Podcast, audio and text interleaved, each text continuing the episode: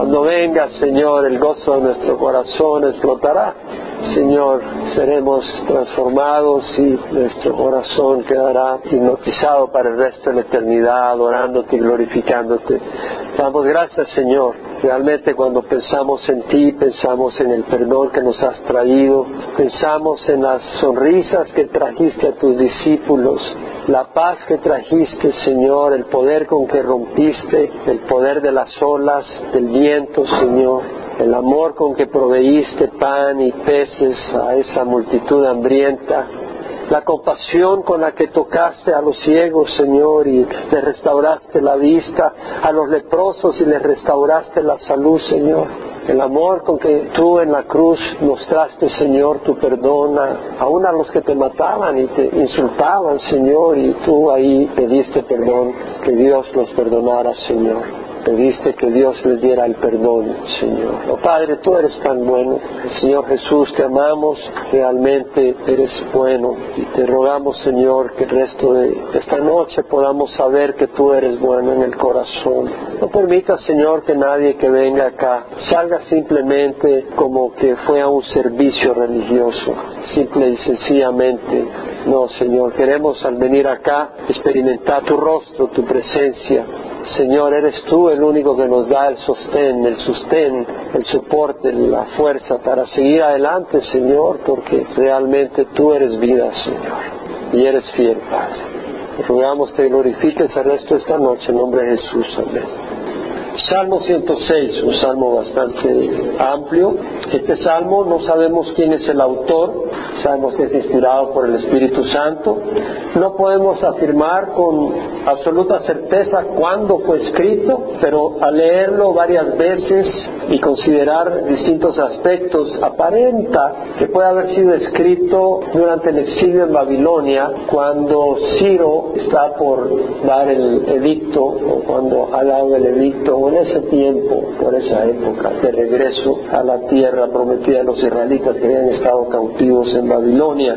No sabemos con certeza, pero cuando vayamos leyendo el Salmo veremos por qué creo yo que esa es una buena posibilidad. Yo puedo dividir el Salmo en siete secciones. La primera parte es del versículo 1 a 2, donde el salmista alaba a Dios porque Él es bueno, porque su misericordia es eterna y por la grandeza y la maravillosa demostración de su poder y de su amor hacia sus escogidos. Del versículo 3 al 5 vemos que hace una declaración de qué feliz es aquella persona que camina en rectitud y luego le pide al Señor que lo bendiga junto con el resto del pueblo cuando restaure al pueblo. Versículo 6, el salmista expresa arrepentimiento, pide perdón por los pecados, dice hemos pecado. Y luego pasa del versículo 7 al 33 a expresar cómo el pueblo de Israel a lo largo de la historia fue rebelde y pecador contra Dios desde que salió de Egipto a lo largo de todo el desierto.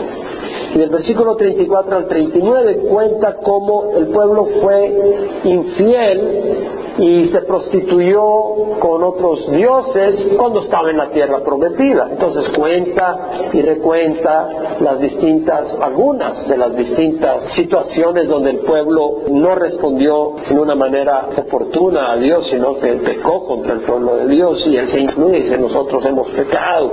Del versículo 40 al 43 habla del Señor como los entrega a la opresión del enemigo debido al pecado. Del versículo 44 al 46 muestra la compasión del Señor. Versículo 47, Él pide salvación y restauración para el pueblo. Y el versículo 48 termina el salmista alabando y bendiciendo a Dios. Esa es una vista panorámica del salmo, porque es un salmo amplio. Dice, aleluya, dar gracias a Jehová porque es bueno, porque para siempre su misericordia. ¿Quién puede relatar los poderosos hechos de Jehová o expresar toda su alabanza? Aleluya, dice el salmista. Así empieza. Y la palabra aleluya quiere decir alabar a Jehová.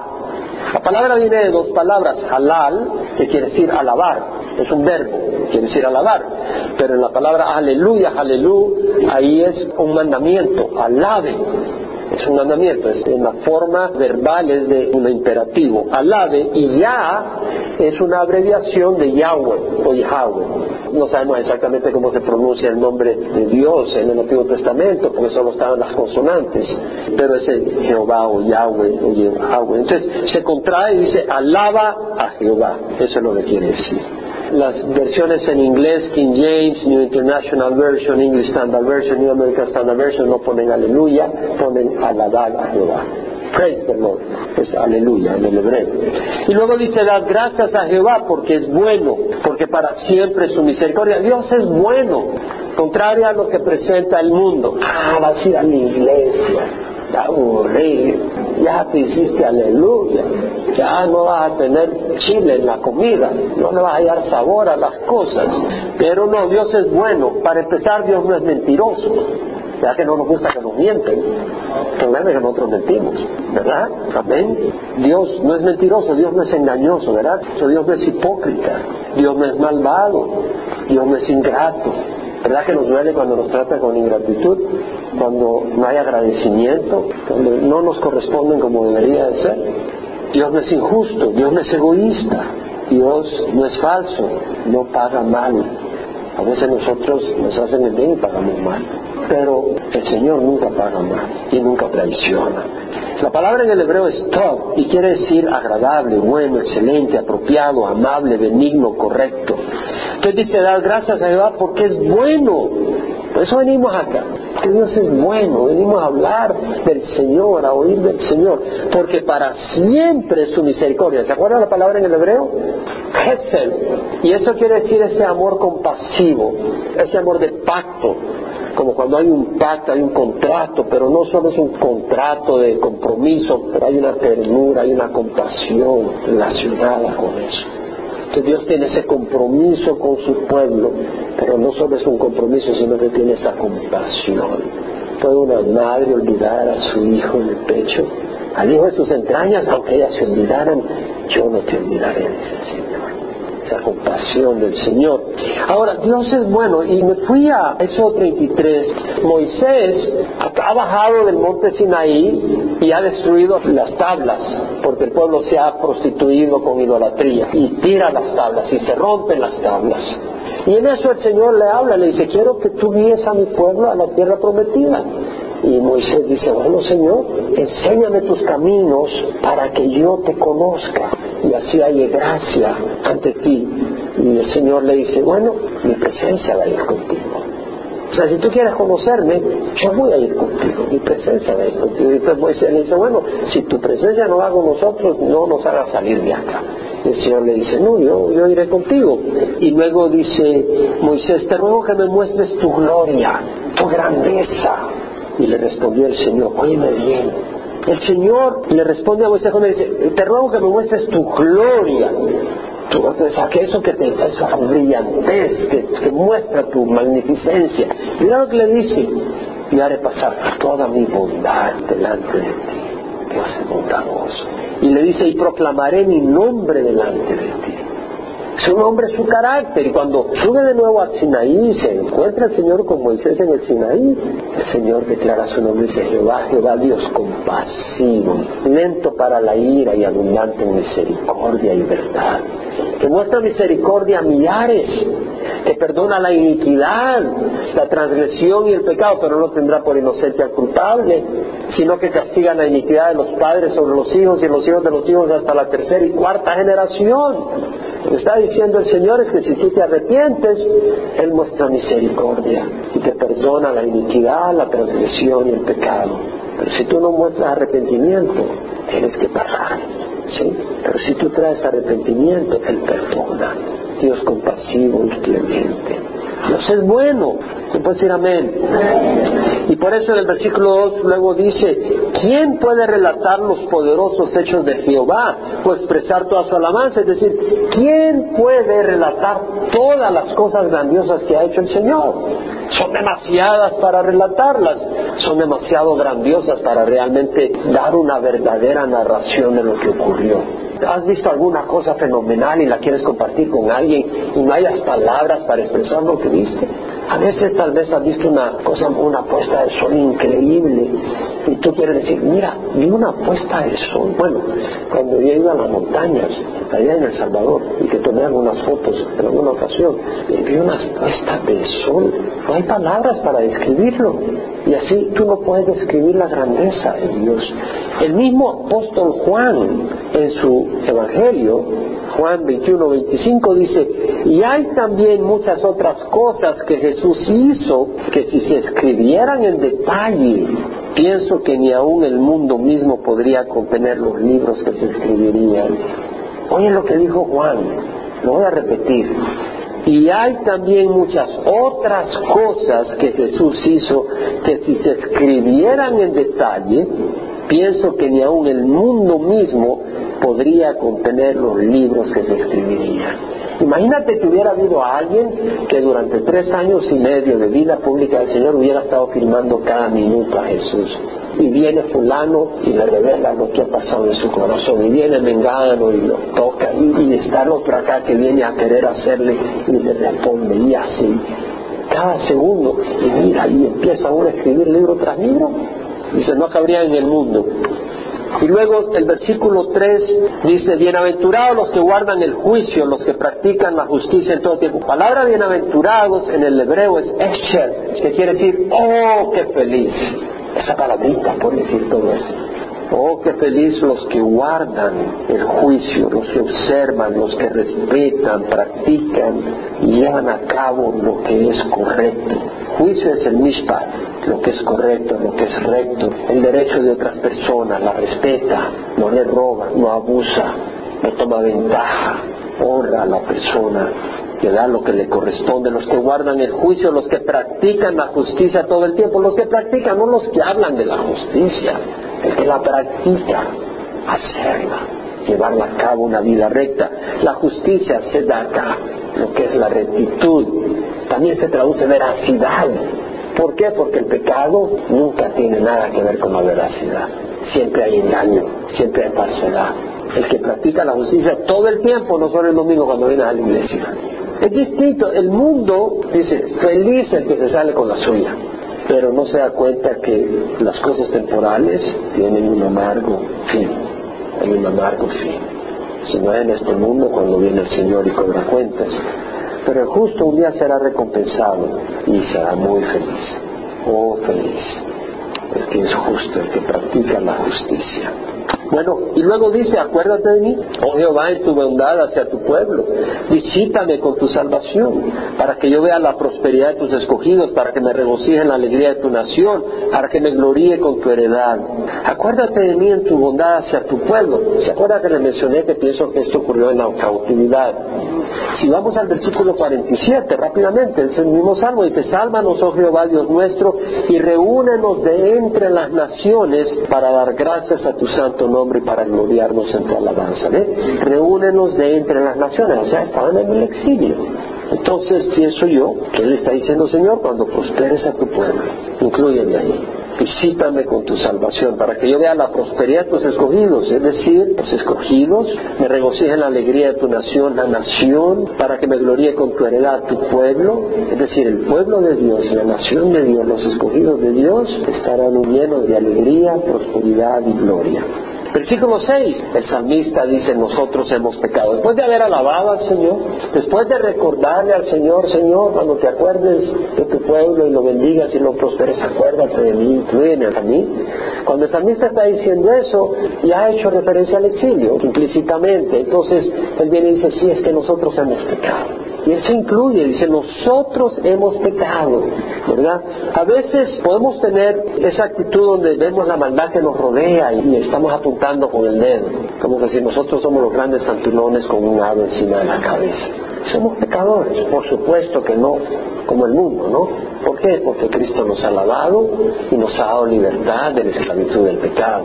Pero es por la gracia del Señor. Entonces el salmista dice, nosotros hemos pecado como nuestros padres. Hablaba con alguien esta semana y le decía, ¿sabes qué? Le decía, tienes que tomar una decisión, o la tradición de tus padres o la palabra de Dios, le decía. Y abre la Biblia. Y le digo, ¿sabes qué? Le digo, si la tradición de nuestros padres ha estado equivocada, Si la tradición de nuestros padres nos llevaba a la idolatría, ¿tú vas a seguir eso? La Biblia habla constantemente. Acá dice, nosotros hemos pecado como nuestros padres. Decir, en su ignorancia, tal vez no tenían la luz de Dios, tal vez no tenían el entendimiento. Es decir, aquí tenemos que romper. Ha habido esta tradición, ha habido este engaño. Hay borracheras, chisme, negocios medio turbios, bromas inmorales. Mientras íbamos a misa, todo estaba bien. Con nosotros no es así. Nosotros caminamos con el Señor, caminamos en la palabra del Señor. Y para eso se requiere valentía. No fui a Apocalipsis y le mostré a este amigo. Los cobardes, los incrédulos, ellos tendrán su lugar en el lago del fuego y azufre. Es serio, tienes que tomar una decisión. Nosotros hemos pecado como nuestros padres, hemos hecho iniquidad, nos hemos conducido impíamente, hemos pecado, hemos hecho iniquidad, nos hemos conducido impíamente.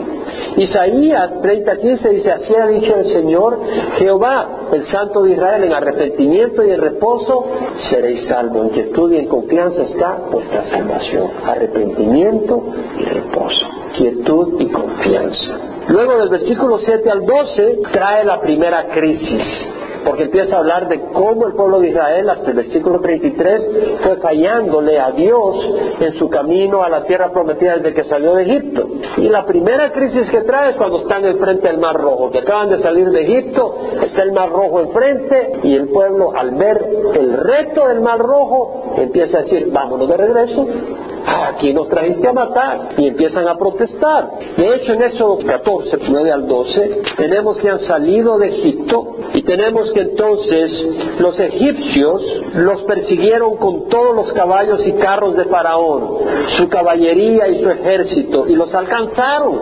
acampados junto al mar, junto a Pijajirot, frente a Baal Zephon. Y al acercarse Faraón, los hijos de Israel alzaron los ojos y aquí los egipcios marchaban tras ellos. Tenían el mar rojo enfrente y los egipcios detrás. No, no eran egipcios así amables, como estaba mi amigo, venían con el, carro del faraón, venían con caballos, con espadas, listos para matar. Y los hijos de Israel tuvieron mucho miedo y clamaron a Jehová y dijeron a Moisés, ¿acaso no había sepulcros en Egipto para que nos sacaras a morir en el desierto? ¿Por qué nos has tratado de esta manera sacándonos de Egipto? ¿No es esto lo que te hablamos en Egipto diciendo, déjanos para que sirvamos a los egipcios? Porque mejor nos hubiera sido servir a los egipcios que morir en el desierto. Eso fue lo que dijo el pueblo. El pueblo empieza a quejarse y dice, hubiéramos mejor servido a los egipcios. ¿Sabes qué? Para servir el pecado no se necesita fe. ¿Cierto o no?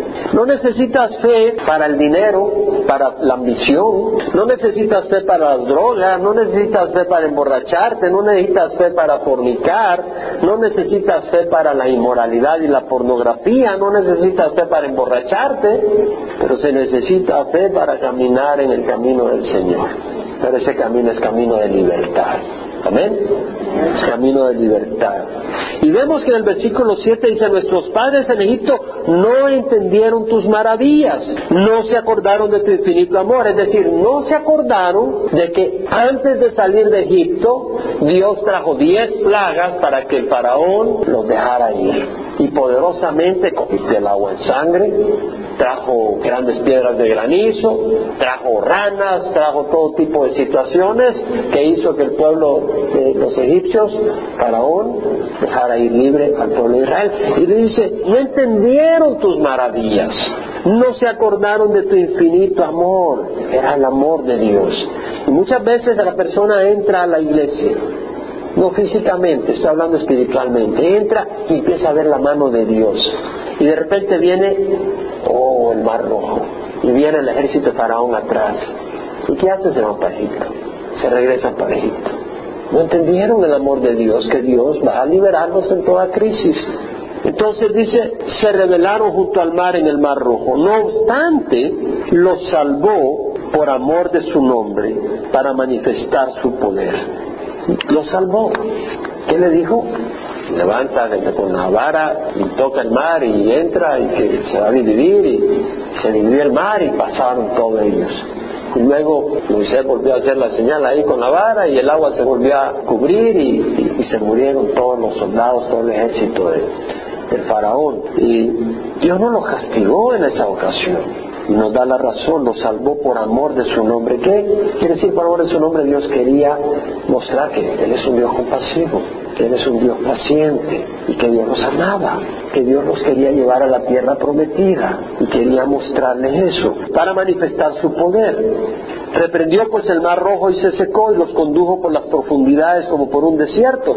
En el camino Dios te puede llevar por las profundidades, pero no te vas a ahogar te va a llevar por lugares profundos a veces, pero Él va a estar contigo.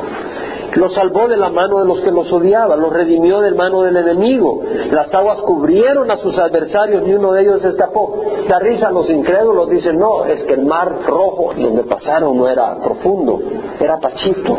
Hay unos liberales, en serio, que dicen, no, no es el mar rojo, es Sea of Reeds, o sea, el mar de juncos. Entonces era una área donde estaba así como quien dice pastizales así medio inundados. Y entonces viene un viento así caliente y medio secó y entonces pudieron pasar.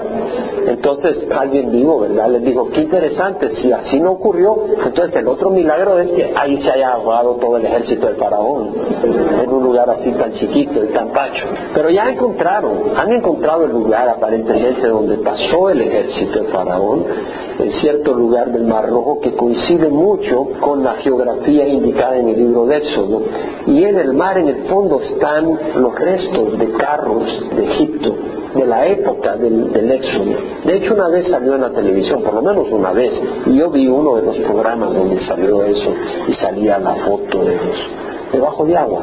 Habían tomado las fotos los arqueólogos. Entonces creyeron en sus palabras y cantaron su alabanza. Es decir, dudaron la palabra de Dios en la prueba. Cuando estaba dura la cosa, ahí empezaron a protestar. Dios mostró misericordia y ¡ah, alabado sea el Señor! Dios es grande. Y tenemos que tener cuidado de no seguir ese ejemplo que cuando estamos en la prueba estamos murmurando, Dios ni se acuerda de nosotros, aquí yo no sé ni qué, y de repente Dios te dice, bendito sea mi Dios, yo sé, yo tenía fe y yo no había perdido la fe. No es así la cosa. Versículo 13 al 15 habla de los apetitos desenfrenados que tuvo en el camino en el desierto. Dice, pronto se olvidaron de sus obras, no esperaron su consejo, tuvieron apetitos desenfrenados en el desierto y tentaron a Dios en las soledades.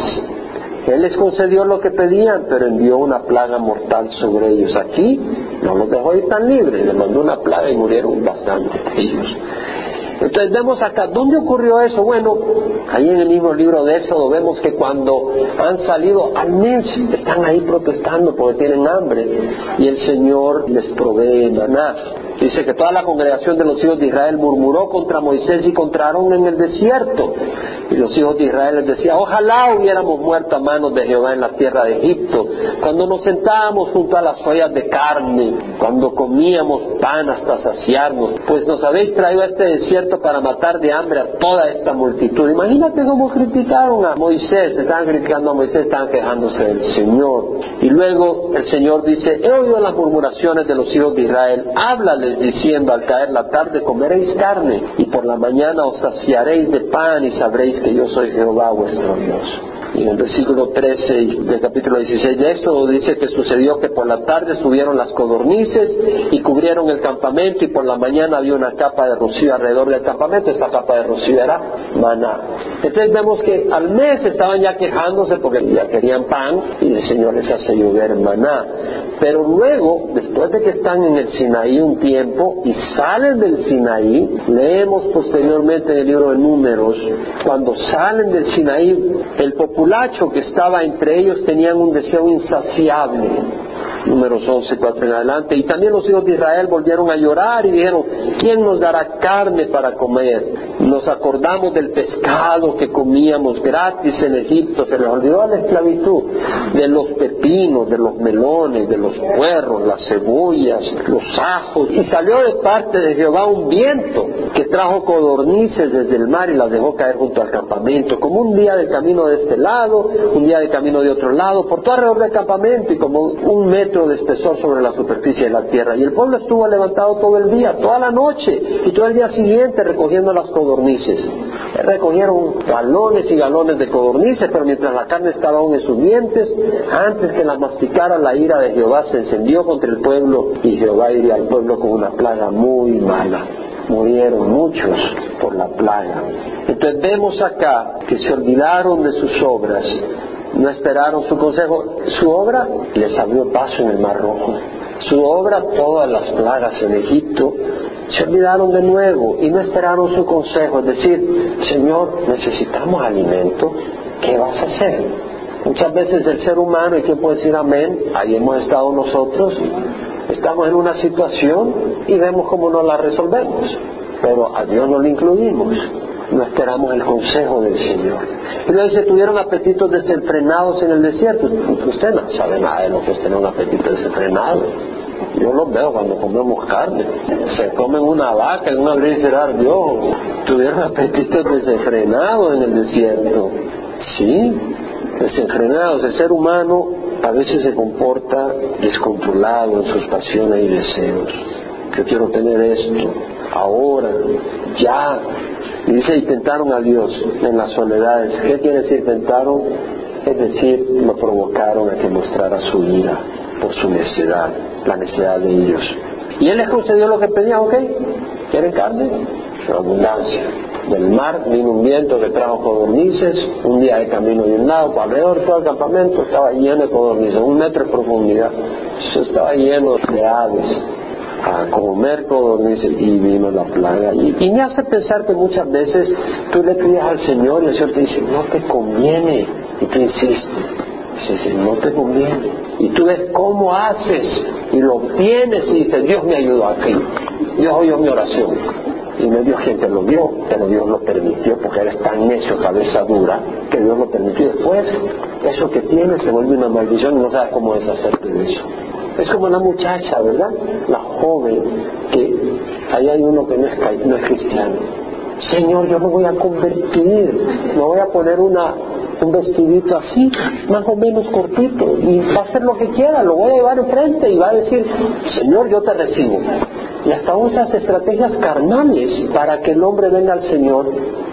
¿Quién dice amén? Cierto, no porque usted lo haya hecho, yo sé que no. Y cuando lo logras convencer, y andas con él y todo, a la hora de las horas te voy embarazada y se fue, y te fue mal. Y así muchas otras situaciones. El Señor te da lo que insistes, no porque te lo das, sino que te deja obtenerlo y después se volvió una papa caliente que no quieres aguantar en la mano.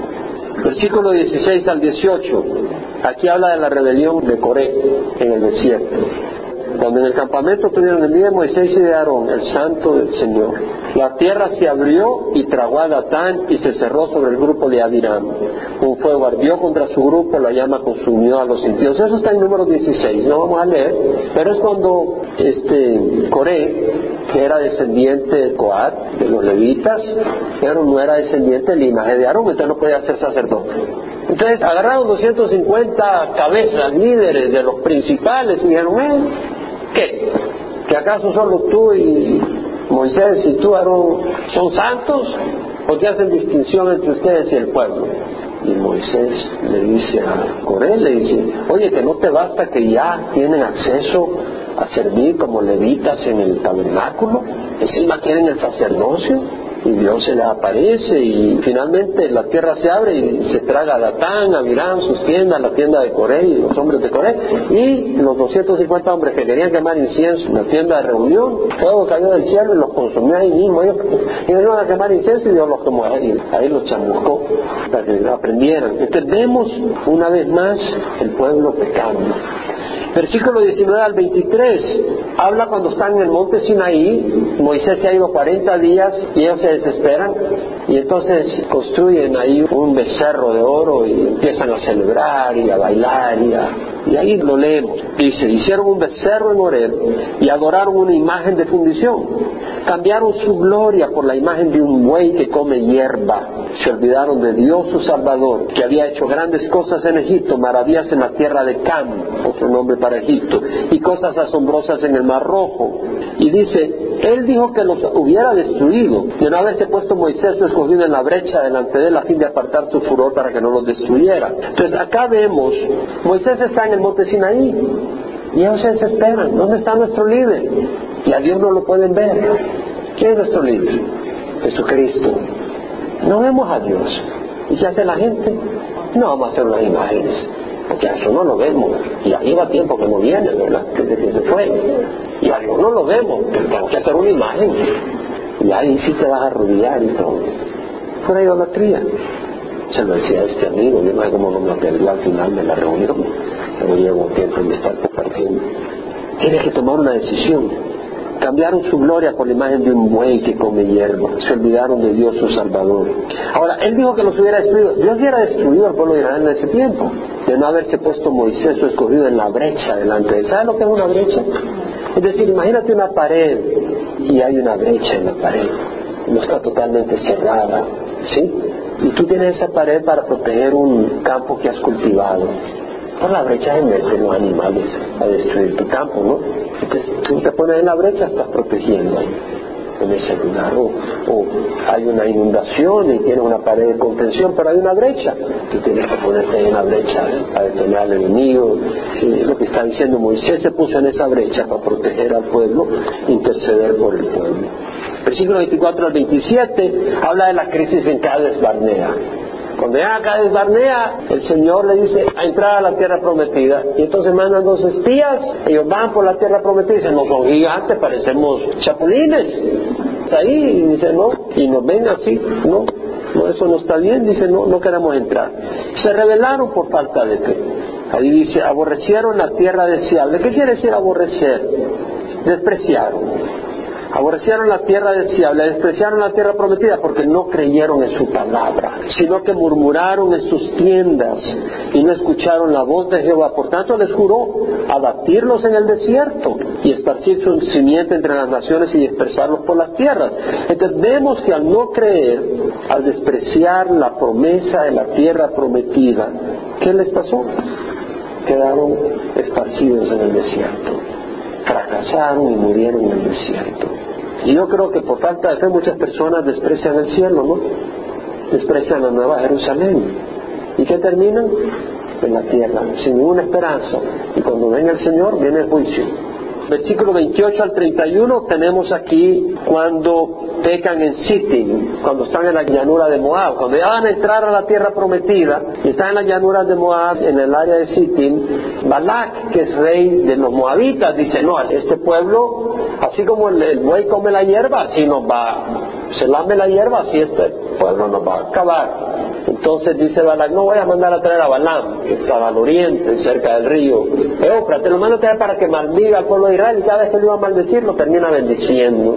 Y no lo puede maldecir. Entonces como le ofrece mucha ayuda financiera Balak a Balaam, este se corrompe y le dice, ¿sabes qué? Yo no puedo maldecir a quien Dios ha bendecido. Pero ¿sabes qué puedes hacer? Hazlos caer, hazlos fornicar con tu pueblo y Dios mismo los va a castigar. ¿Usted qué hizo? Le mandó a las muchachitas, a las moabitas, muy, muy bonitas, muy atractivas, a que celebraran a sus dioses. Y la celebración incluía fornicación. Ni lentos ni para allá fueron. Y el Señor inmediatamente mandó juicio. Y eso lo pueden leer en número 25, 1, 3 y el resto. El resto del capítulo 25 de números. Y Dios trae una plaga.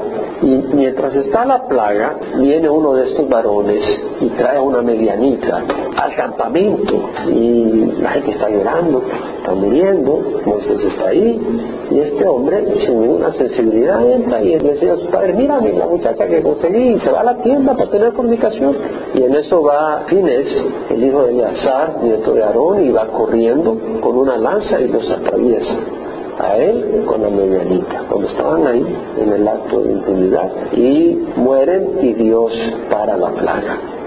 Entonces vemos la desobediencia, vemos el pecado y vemos el castigo de Dios. Versículo 32 al 33. Y pienso yo que esos castigos son de bendición. ¿Por qué? Porque ya hace ver al pueblo de que ese no es el camino. Le hace ver de que hay un castigo. El problema es, como en nuestros días, que el mundo anda descontrolado.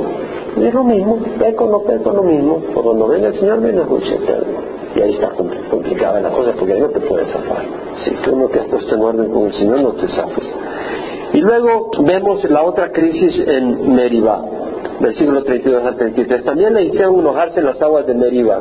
Y le fue mal a Moisés por culpa de ellos, puesto que fueron rebeldes contra tu espíritu, y él habló precipitadamente con sus labios. Es decir, cuando iban cerca de Cádiz, ahí muere Miriam, y el pueblo vuelve a murmurar por falta de agua. Entonces el Señor le dice, ¿sabes qué?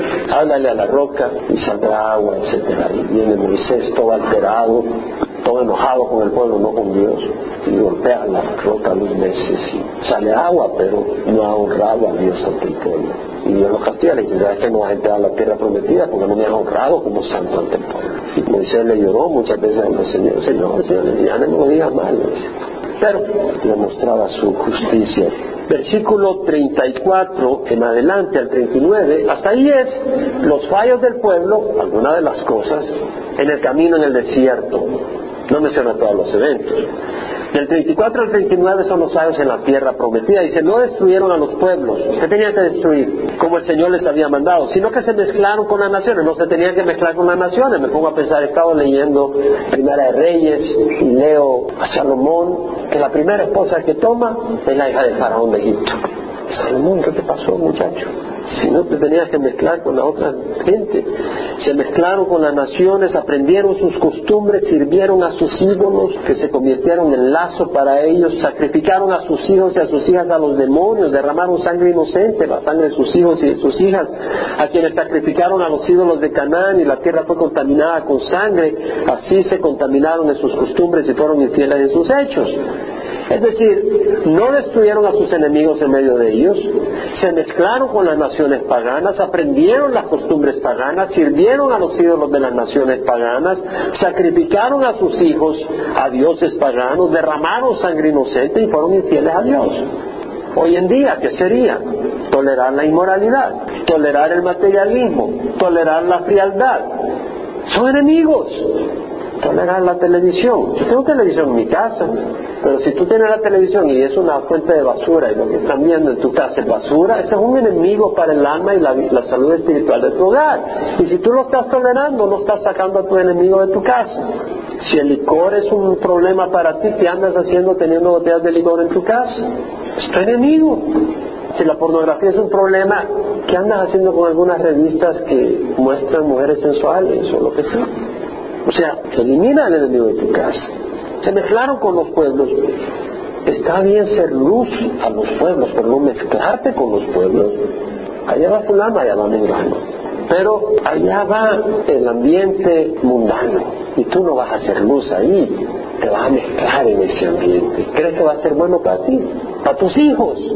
A mí me llama la atención cuando la gente está muy emocionada de Hollywood y de Universal Studios ya viene alguien a visitarte, lo voy a llevar a Universal Studios, porque allá hacen unas grandes películas, ¿cómo no? De gran edificación espiritual, ¿verdad? O no, sacrificar ídolos. No, nosotros no somos idólatras. Ah, Shakira, Bill Gates, derramaron sangre inocente. Realmente no puedo callar. Cuando yo veo todo el escándalo una vez más. Duele que haya muerto toda esa gente con el ataque químico, 1.400 personas inocentes. Pero estamos dispuestos a irnos a la guerra porque un presidente mató a 1.400 personas inocentes en su país y nosotros matamos 2 millones de bebés cada año acá. Es una hipocresía, es una maldad que no tiene nombre y luego en el periódico leía que estaban diciendo que no había suficientes lugares para abortos en todos los condados de California. Que unos decían que no había suficientes lugares para hallar aborto en cada condado y que están protestando porque quieren tener suficientes lugares para que todo el mundo que quiera abortar aborte. ¿Qué están pensando? El versículo 40 al 43 Dios entrega a su pueblo a la opresión del enemigo. Entonces encendió la ira de Jehová contra su pueblo y él aborreció a su heredad, a su pueblo. Los entregó en mano de las naciones y los que lo aborrecían se enseñorearon sobre ellos. Sus enemigos también los oprimieron y fueron subyugados bajo su poder. Muchas veces los libró. Sin embargo, ellos fueron rebeldes a su consejo y se hundieron en su iniquidad.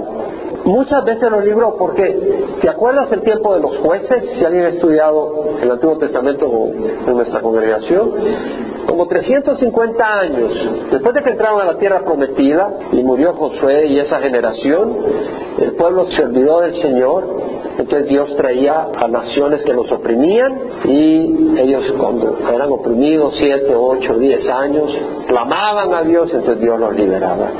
Y era un ciclo, ocurría continuamente. Se olvidaban de Dios, se involucraban en la idolatría y Dios les mandaba naciones que los oprimieran. Entonces clamaban a Dios y Dios les daba un juez que les ayudara y los librara del enemigo. Y mientras ese juez vivía y gobernaba y se habían vuelto al Señor, todo tranquilo. Se moría el juez, el pueblo volvía a tirarse al pecado y volvía a ocurrir el ciclo. Esto ocurrió muchas veces, pero vemos de que eran subyugados y eran rebeldes al consejo de Dios y se hundían en su maldad.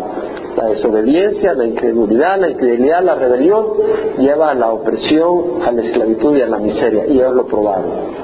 Ahora, lo que es interesante es que cada vez que clamaban arrepentidos, Dios los libraba. Dios sea misericordioso. Y eso lo vemos en el versículo 44 al 46. Sin embargo, él vio su angustia al escuchar su clamor y por amor a ellos se acordó de su pacto y se arrepintió, es decir, cambió.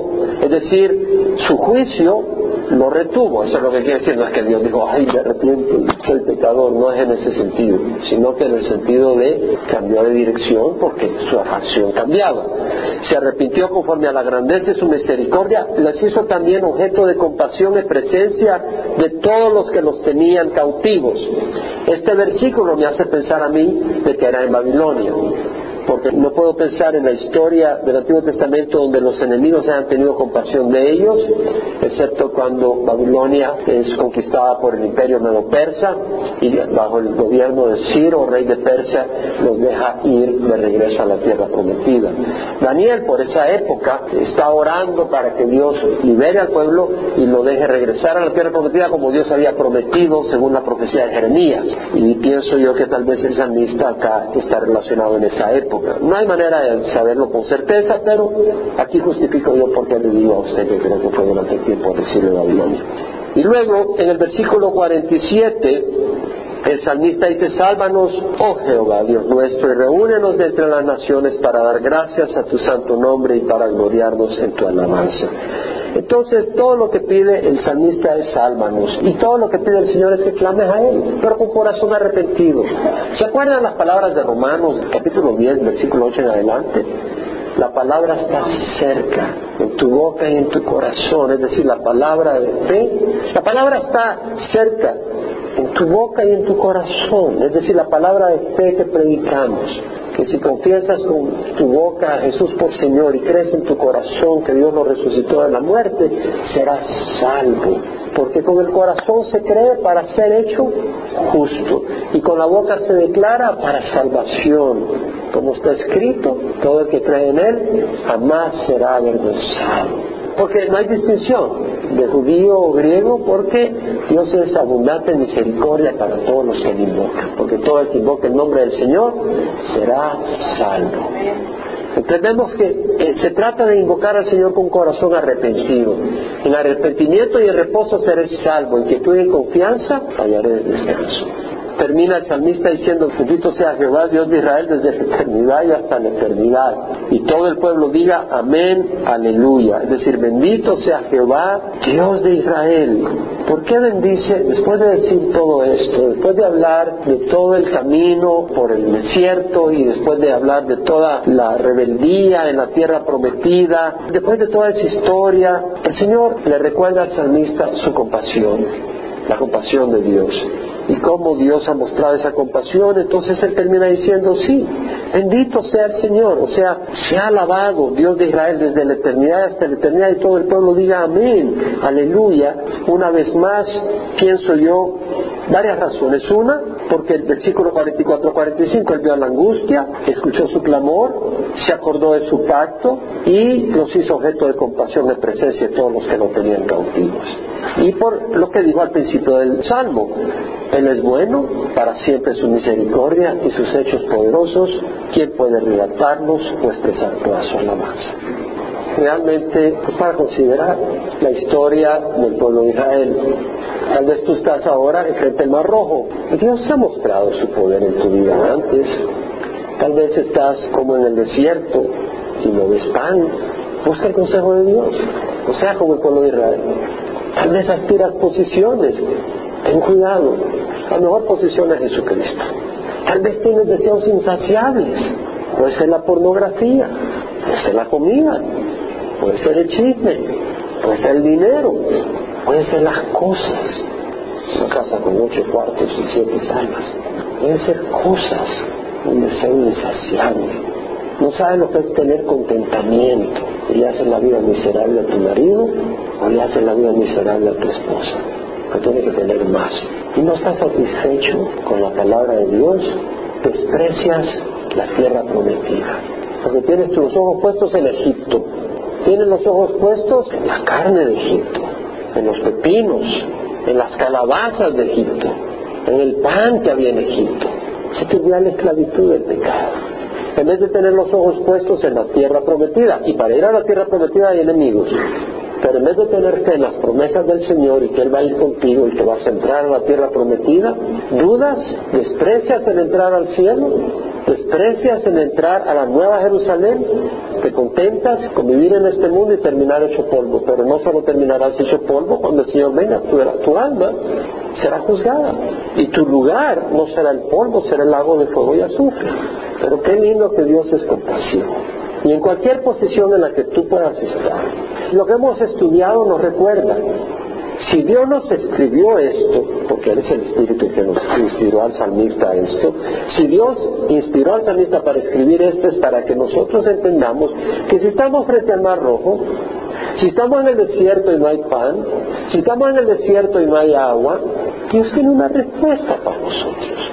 Y su consejo es lo que necesitamos. Y tenemos la oportunidad de descansar en lo que el Señor nos ofrece y abrazar lo que el Señor nos ofrece. Y recordemos, en arrepentimiento y reposo, ser salvo, inquietud y en confianza está nuestro poder, nuestro descanso está en el Señor. En el área donde Dios te habla, ya sea ánimo, de que si estás de frente al mar rojo, estás en una situación crítica, ánimo a buscar el consejo de Dios, no a buscar Egipto. Ánimo a poner los ojos en la tierra prometida. Y si has estado caminando mal, una exhortación es que arrepientas. Todo lo que necesitas es clamar al Señor y decir, Señor, perdónanos. El Señor quiere bendecir, pero quiere un corazón contrito. El corazón contrito y humillado no despreciaré, dice el Señor. Ahí haz negocio con el Señor. Háblale, Señor. Pídele fuerza, pídele consejo, pídele perdón.